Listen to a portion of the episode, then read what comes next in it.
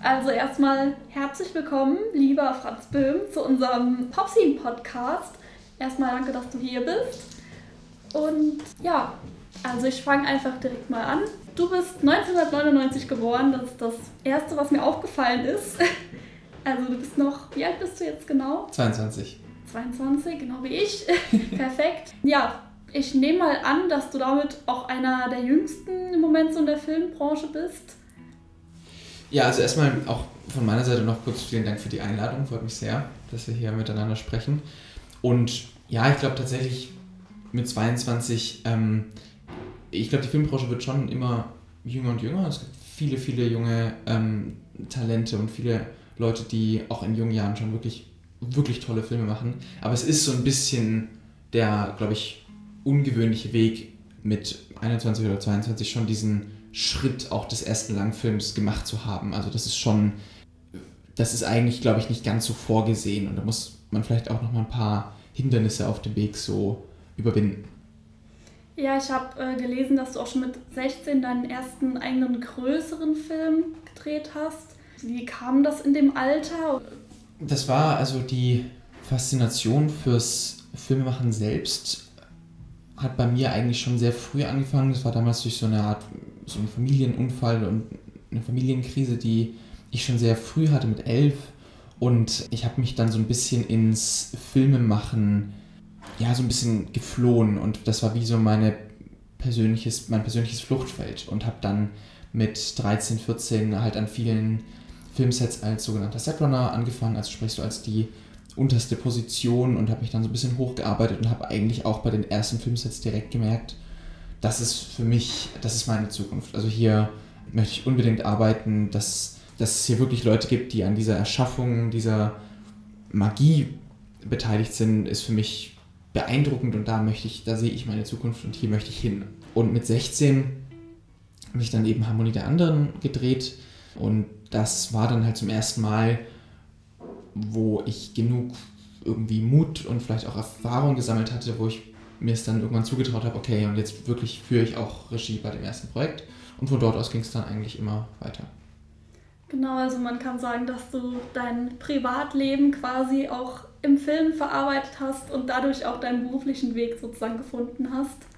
Das ist auf jeden Fall spannend. Ist, denke ich, auch kein äh, gewöhnlicher Weg, den man in dem Alter so geht. Und ich habe auch gelesen, dass äh, die Schule doch eher zweitrangig bei dir war in dem Alter. Aber irgendwie hat dir das Film ja doch auch einen guten Ausgleich dann gegeben oder eine Art Halt dann auch. Ja, ich weiß gar nicht. Also die Schule zweitrangig, erstmal, ich hatte irgendwie das Glück, auf einer richtig coolen Schule zu sein. König Olga Stift in Stuttgart ist einfach eine auch Schule, die das dann manchen Leuten mal erlaubt, auch ein bisschen was anderes zu machen. Also diese Filmprojekte, wir konnten auch zum Beispiel mal dort drehen. Ich hatte dann auch dort die Film und es hat total Spaß gemacht, auch mit anderen Schülern über Filme zu sprechen und irgendwie Filme zu machen. Aber ich glaube, ich habe einfach in, schnell erkannt, dass, dass diese ersten Erfahrungen in diesem Filmbereich einfach auch wirklich wichtig sind, auch für meinen weiteren Berufsweg und mich deswegen so ein bisschen darauf auch konzentriert. Ja, das äh, ist auf jeden Fall auch spannend, wie sich das dann so entwickelt, auch mit der Zeit. Von ersten YouTube-Clips dann zu deinem auch aktuellen Projekt jetzt. Dear Future Children ist ja jetzt dein eines der größten Projekte, würde ich jetzt mal so sagen. Du hast dabei junge Aktivistinnen in Uganda, Chile und Hongkong begleitet und hast natürlich auch zahlreiche Preise äh, zu Recht äh, dafür schon gewonnen oder eingeheimst. Aber wie kam es denn eigentlich genau zu dem Thema? Also was hat dich genau daran gereizt? Das war so ein bisschen eine Teamentscheidung auch. Wir als junges und internationales Team haben uns oder waren im Jahr 2019 eben total beeindruckt nachhaltig von diesem jungen Aktivismus, der weltweit da so eine Hochzeit hat und so aufgeflammt ist. Und wir wollten einfach ein bisschen mehr lernen über die Hintergründe. Was motiviert junge Aktivisten und Aktivistinnen und was treibt sie denn auf die Straße? Und auch welche Motivation haben sie, welche Herausforderungen haben sie und auch welchen Einfluss hat der Aktivismus auf das Leben dieser jungen Menschen. Darüber wollten wir einfach mehr lernen und dann sehr lange darüber diskutiert, wie genau wir dieses Projekt angehen wollen, in welchen Ländern wir drehen wollen. Wir hatten auch verschiedene zur Auswahl und dann haben wir uns am Ende eben für die drei Länder entschieden und wollten einfach mal den jungen Aktivisten und Aktivistinnen vor Ort eine Stimme geben und ganz ungefiltert auch ihnen zuhören und ihre Geschichten hören. Und wie setzt sich euer Team zusammen? Also wie viele Leute seid ihr? Wer ist da so daran beteiligt?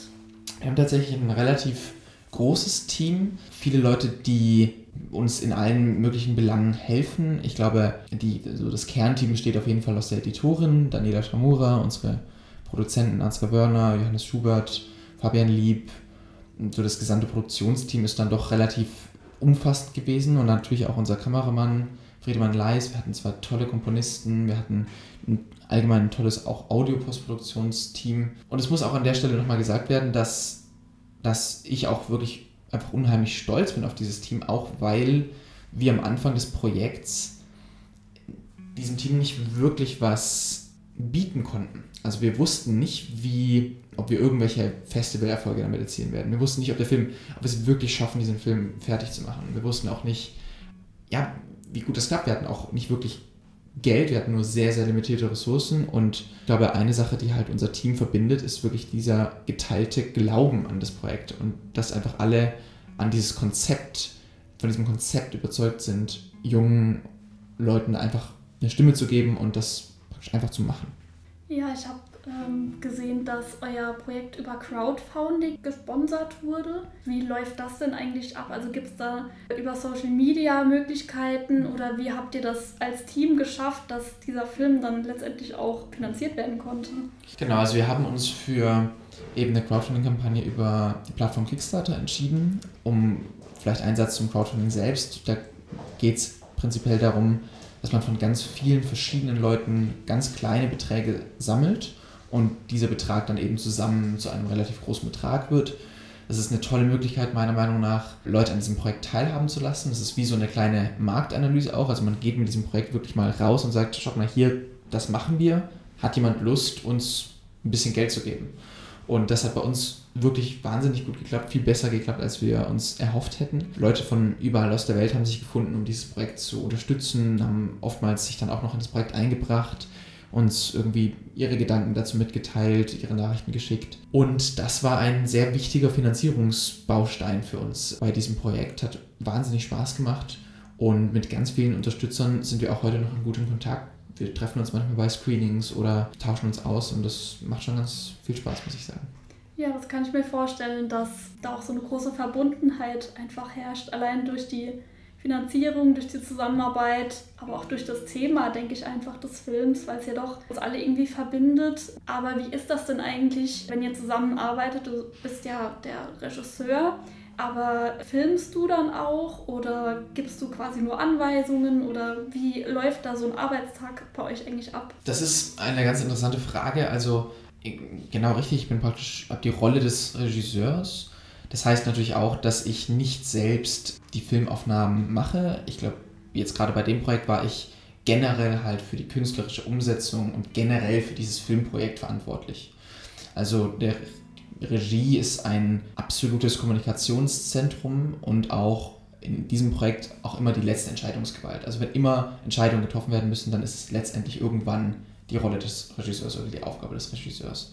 Natürlich war meine Aufgabe auch, die Leute an dieses Projekt zu bringen, für dieses Projekt zu begeistern und dann auch einfach zusammenzuhalten. Das sage ich jetzt gar nicht, dass die Leute irgendwie darauf keine Lust hatten, aber einfach, äh, dass alles immer klar kommuniziert wird, die nächsten Arbeitsschritte klar kommuniziert werden. Die Auswahl der Protagonistinnen war natürlich ein großes Thema und dann natürlich auch die komplette Kommunikation mit den Protagonistinnen selbst, der Vertrauensaufbau. Ich musste mir überlegen, wie genau, welche Themen wollen wir behandeln, was ist interessant, was ist nicht so interessant. Letztendlich bin ich als Regisseur natürlich verantwortlich für dieses Projekt und ähm, bin so ein bisschen wie der, vielleicht wie so, ein, wie so ein Vater des Projekts, der einfach immer aufpassen muss und so eine Atmosphäre erschafft innerhalb dieser Familie, die es allen ermöglicht, sicher und gut zu arbeiten und auch wirklich so 100% zu geben. Und ich glaube, das hat auch viel mit Zuhören zu tun natürlich.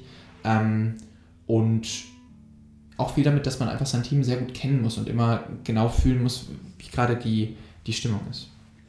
Ja, Vater des Projekts, das finde ich einen ganz schönen Ausdruck. Kann ich mir auch wirklich sehr gut vorstellen. Ähm, du hast gerade schon angesprochen, das äh, Vertrauen zu den Protagonistinnen muss erstmal aufgebaut werden. Ähm, wie ist das abgelaufen, die Protagonistin oder Aktivistinnen auszusuchen? Oder wie kam da der Kontakt eigentlich? Oder dass die auch gesagt haben, ja, wir wollen da mitmachen. Ähm, ja, wie ist das abgelaufen?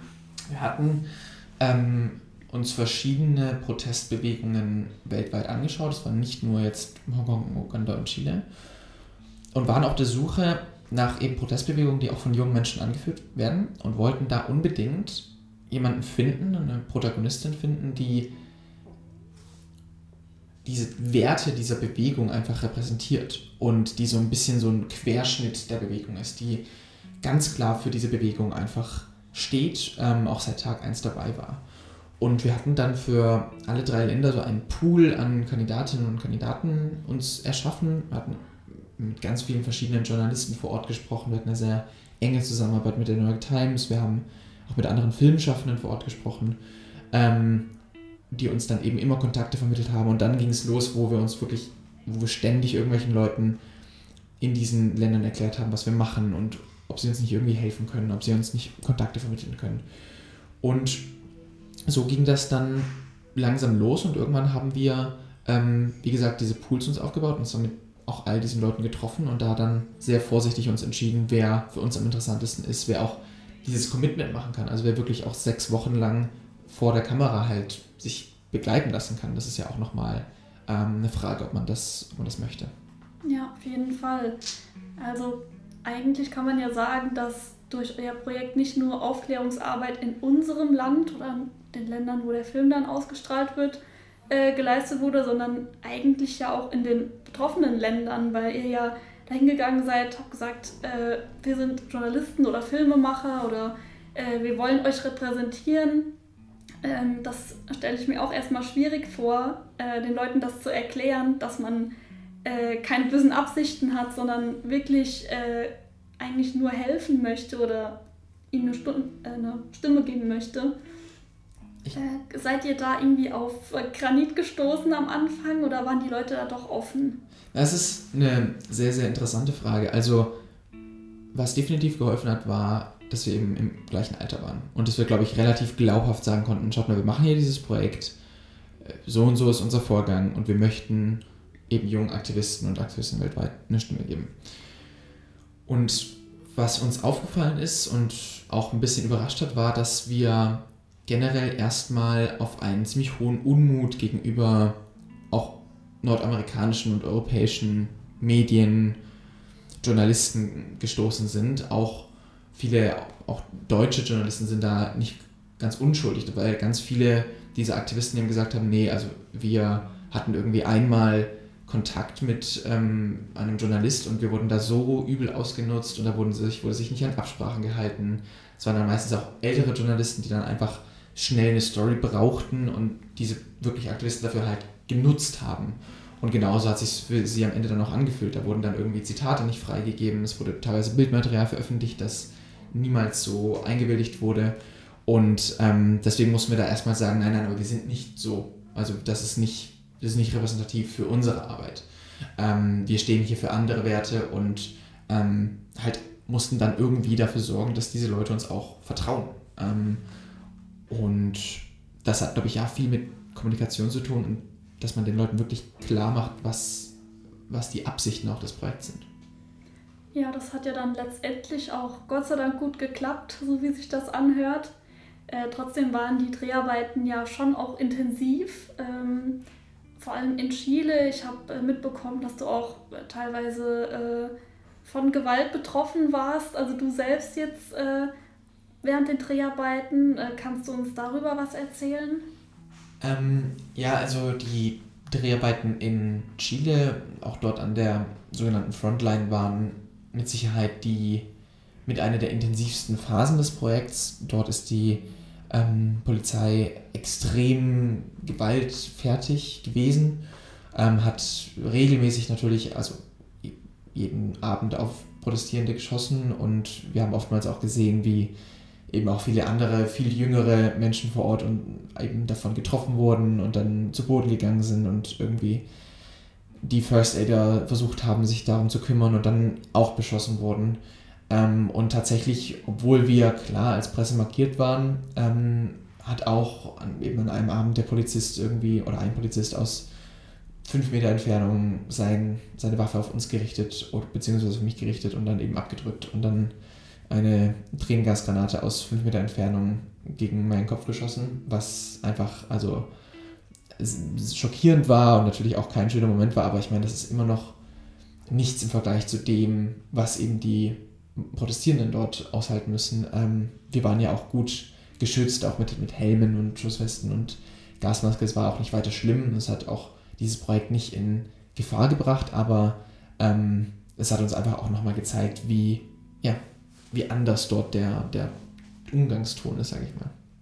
Ja, aber trotzdem toll, dass du dich nicht hast davon äh, erschüttern lassen oder abbringen lassen von dem Projekt.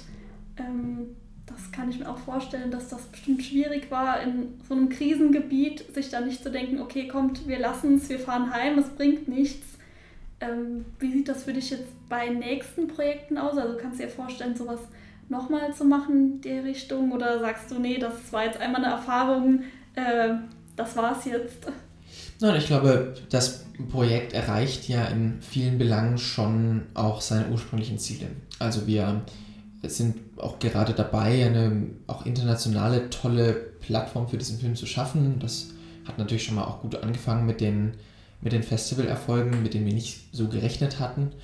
Und ähm, daher, ich bin einfach stolz auf dieses Projekt. Bin, wir haben auch vieles, glaube ich, ganz gut gemacht. Wir haben natürlich auch Sachen, wir haben auch Fehler gemacht, aber ähm, generell haben wir einfach auch tolle Erfahrungswerte dabei gesammelt. Ich kann mir definitiv vorstellen, so ein Projekt oder ähnliches nochmal zu machen. Unser nächstes Projekt ist auch schon in der Planung. Es ist ein bisschen anders, es ist auch ein fiktionales Projekt, aber ähm, das ist definitiv etwas, was wir, was wir weiter verfolgen. Wir sind auch immer wieder in, im Gespräch mit anderen Filmschaffenden, die ähnliche Projekte machen und beraten da teilweise. Ähm, es war ja wirklich eine sehr interessante Erfahrung und ähm, hat uns schon auch gezeigt, dass es, dass es eine gewisse Wichtigkeit auch hat. Ja, also ähm, man kann ja auch wirklich äh, immer nur wieder sagen, dass euer Film ja auch gut angekommen ist bisher. Äh, also alles, was ihr gemacht habt, war anscheinend richtig und äh, wird auch in Zukunft richtig sein. Ähm, ich hatte es eben schon mal angesprochen, ihr habt ja ähm, unter anderem auch den Max Ophüls äh, Publikumspreis gewonnen. Also mal herzlichen Glückwunsch. Okay. Und was natürlich noch viel besser ist, dass ihr sogar für die Oscars qualifiziert worden seid. Wie kommt sowas? Wie schafft man sowas? Das war eine, ähm, also erstmal muss man vorab kurz sagen, dass praktisch Oscar-Qualifizierung noch nicht eine Oscar-Nominierung ist. Also das ähm, ist nochmal so ein bisschen ein, ein, Unterschied, aber es ist trotzdem unglaublich für uns. Ähm, das hat praktisch dadurch funktioniert, dass wir in Hot Dogs, also auf einem riesigen nordamerikanischen Filmfestival in, in Toronto, ähm, den Publikumspreis gewonnen haben. Und das war sehr für uns doch sehr unerwartet, weil wir ähm, dort ein tolles Netzwerk hatten und auch viele Screenings organisiert haben, aber das eben ein so hoch bestücktes Festival mit unglaublicher Konkurrenz ist. Und das kam dann am Ende doch recht überraschend für uns, muss ich sagen. Und ähm, dadurch ist man praktisch automatisch für die, für die Academy Awards ähm, qualifiziert und darüber freuen wir uns natürlich sehr. Ja, verständlich. Ich drücke euch ganz fest die Daumen, dass ihr da noch weiter Erfolg haben werdet. Ähm, du hast gerade schon gesagt, ihr seid auf äh, Kinotour oder ihr strahlt euren Film ja auch schon aus. Ähm, ihr seid weltweit unterwegs oder wie läuft das jetzt auch zu Zeiten von Corona ab mit der Kinotour? Also erstmal, genau, bis jetzt die Festivals, davon musste natürlich vieles auch online stattfinden, was auch, auch eine interessante Erfahrung war. Haben wir uns auch die letzten Tage viel darüber unterhalten, weil zum Beispiel auch das Feedback für den Film natürlich dann immer schriftlich kommen musste von den Zuschauern sozusagen. Also wenn jemand sich bei uns melden wollte, musste er jetzt entweder anrufen oder eben schreiben, was auch mal interessant ist, weil man sich das auch natürlich viel besser aufheben kann, als wenn man jetzt einfach im Kino jemand sagt, irgendwie guter Film. Ähm, und jetzt gerade sind wir dabei, eben die Kinoauswertung vorzubereiten. Wir arbeiten mit einem tollen Verleiher in Deutschland zusammen. Deutschland ist am 14. Oktober der Kinostart. Und wir haben aber davor schon einige Open-Air-Screenings und Sonderveranstaltungen. Kann man auch alles auf unserer Webseite dearfuturechildren.com ähm, sehen. Und arbeiten auch mit Verleihern eben in Großbritannien und Kanada zusammen, wo der Film auch ähm, in die Kinos kommen wird. Und da freuen wir uns sehr drauf. Das ist einfach total aufregend und ähm, auch beeindruckend, dass, es wirklich, dass das wirklich klappt. Ja, das ist äh, schon Wahnsinn. Von den vielen Ländern, in denen ihr wart, kommt der Film jetzt in noch mehr Länder. Also es gibt viele Stimmen, viele Meinungen, aber ich denke mal, ähm, letztendlich kann, könnt ihr auf jeden Fall stolz äh, auf das sein, was ihr gemacht habt. Ähm, ihr hattet, also hattet oder habt jetzt auch zwei Termine im Saarland, also jetzt am 15.07. in ähm, Saarbrücken und jetzt äh, am 17. nochmal in Neunkirchen. Ja, mhm. und ähm, das sind ja doch eher recht kleine Kinos. Und was denkst du, äh, was das auch für die kleinen Kinos bedeutet, so große Filme zu zeigen? naja, wir sind ja, also da, da, da, muss ich schon sagen, dass wir ja als Projekt, glaube ich, kein großes Projekt in dem Sinne sind, weil wir auch wirklich nicht viel Geld zur Verfügung hatten. Wir sind ja immer noch auch eine Independent-Produktion. Und ich meine, Kinos, ob groß oder kleine, machen wir eigentlich keinen Unterschied. Das ist ja der Ort, wofür wir diesen Film gemacht haben. Also wir haben diesen Film fürs Kino gemacht, auch für den Austausch mit den Zuschauern, für die Diskussion, für, ja, spannende, für einen spannenden Gedankenaustausch dafür. Und ähm, auch wir wissen, dass die Kinos während der Pandemie natürlich eine sehr harte Zeit hatten und sind einfach umso glücklicher, dass wir jetzt vielleicht mit unserem Film irgendwie helfen können und ähm, wir hoffen, dass ja, Leute auch kommen, um sich den Film anzuschauen. Wir sind ja auch oftmals sind Leute von unserem Team mit dabei und ähm, es ist einfach ein ganz anderes Projekt. Es ist halt wirklich ein Projekt von sehr jungen Menschen, von einem sehr internationalen Team, eben auch mit sehr limitierten Ressourcen.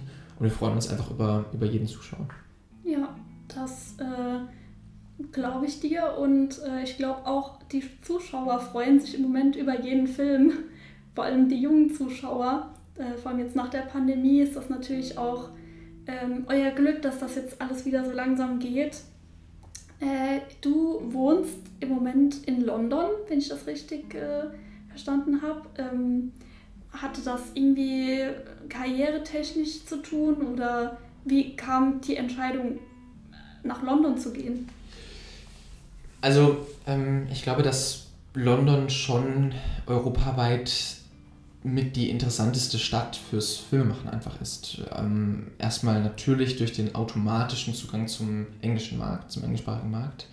In London sind unglaublich viele Projekte, unglaublich viele Produktionsfirmen und sehr viele talentierte Leute, mit denen man arbeiten kann. Es ist auch eine sehr internationale Stadt und meiner Meinung nach so strategisch gesehen einfach der Standort schlechthin als Filmschaffende, vor allem wenn man eben auch im englischsprachigen Raum unterwegs sein will. Also wenn man englischsprachige Projekte machen will, dann führt an London, glaube ich, irgendwann kein Weg mehr dran vorbei.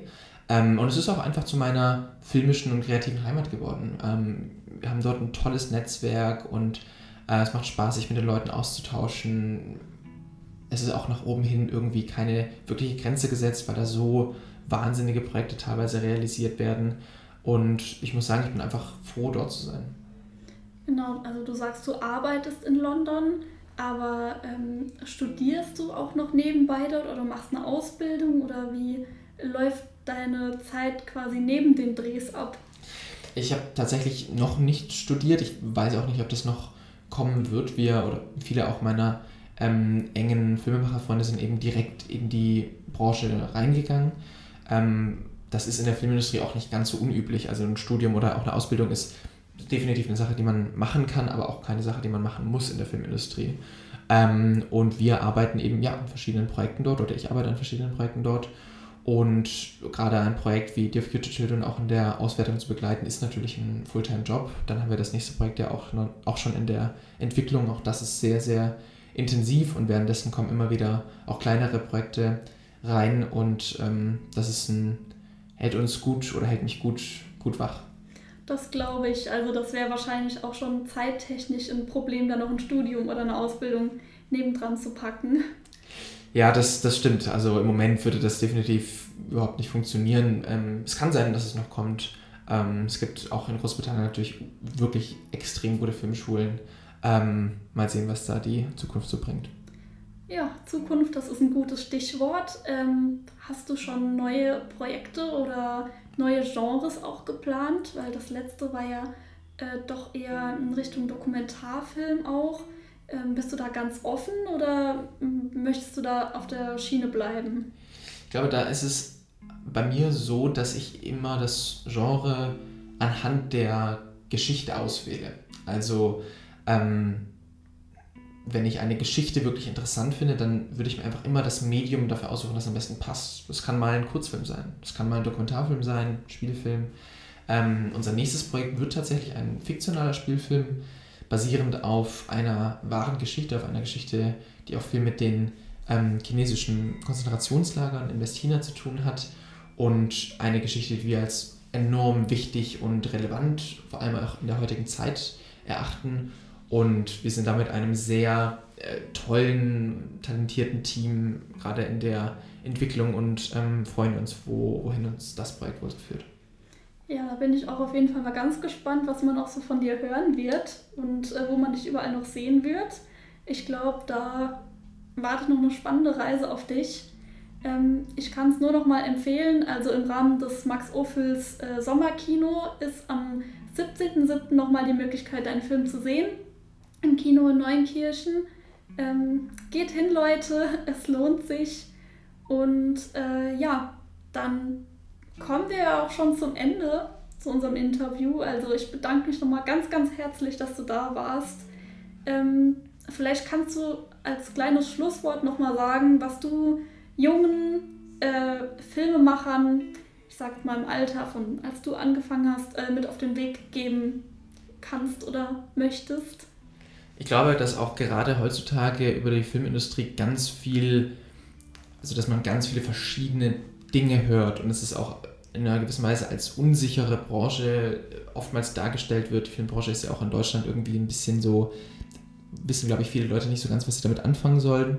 Und ich kann einfach nochmal sagen, das macht unglaublich Spaß, in dieser Industrie zu arbeiten. Es werden auch neue und gute Leute ständig gebraucht. Es gibt einen wachsenden Filmmarkt und mehr und mehr Projekte. Ähm, ich finde, es macht Spaß. Es ist eine Sache, die man wirklich, wirklich wollen muss und es wird einen an viele, viele Orte führen, mit vielen Menschen in Kontakt bringen, mit denen man vielleicht normalerweise nicht in Kontakt wäre. Und ähm, von auch meinen engen Freunden bereut es, glaube ich, niemand, in die Filmindustrie gegangen zu sein. Und an der Stelle auch nochmal vielen, vielen Dank für das Interview. Hat sehr viel Spaß gemacht. Und auch nochmal die ähm, kurze Anmerkung, dearfuturechildren.com, da kann man immer alle Termine finden, wo der Film zu sehen ist. Wir freuen uns immer sehr und ähm, kann auch darüber, über die Webseite auch mit uns in Kontakt treten und ähm, ja. Genau, Save the Date, 14. Oktober 2021 kommt euer Film raus. Ich drücke euch äh, ganz fest die Daumen für mega Erfolg, ähm, obwohl ich mir da, glaube ich, keine Gedanken machen muss. Und äh, ja, ich bedanke mich und bin gespannt, was man auch von dir hören wird. Vielen herzlichen Dank auch.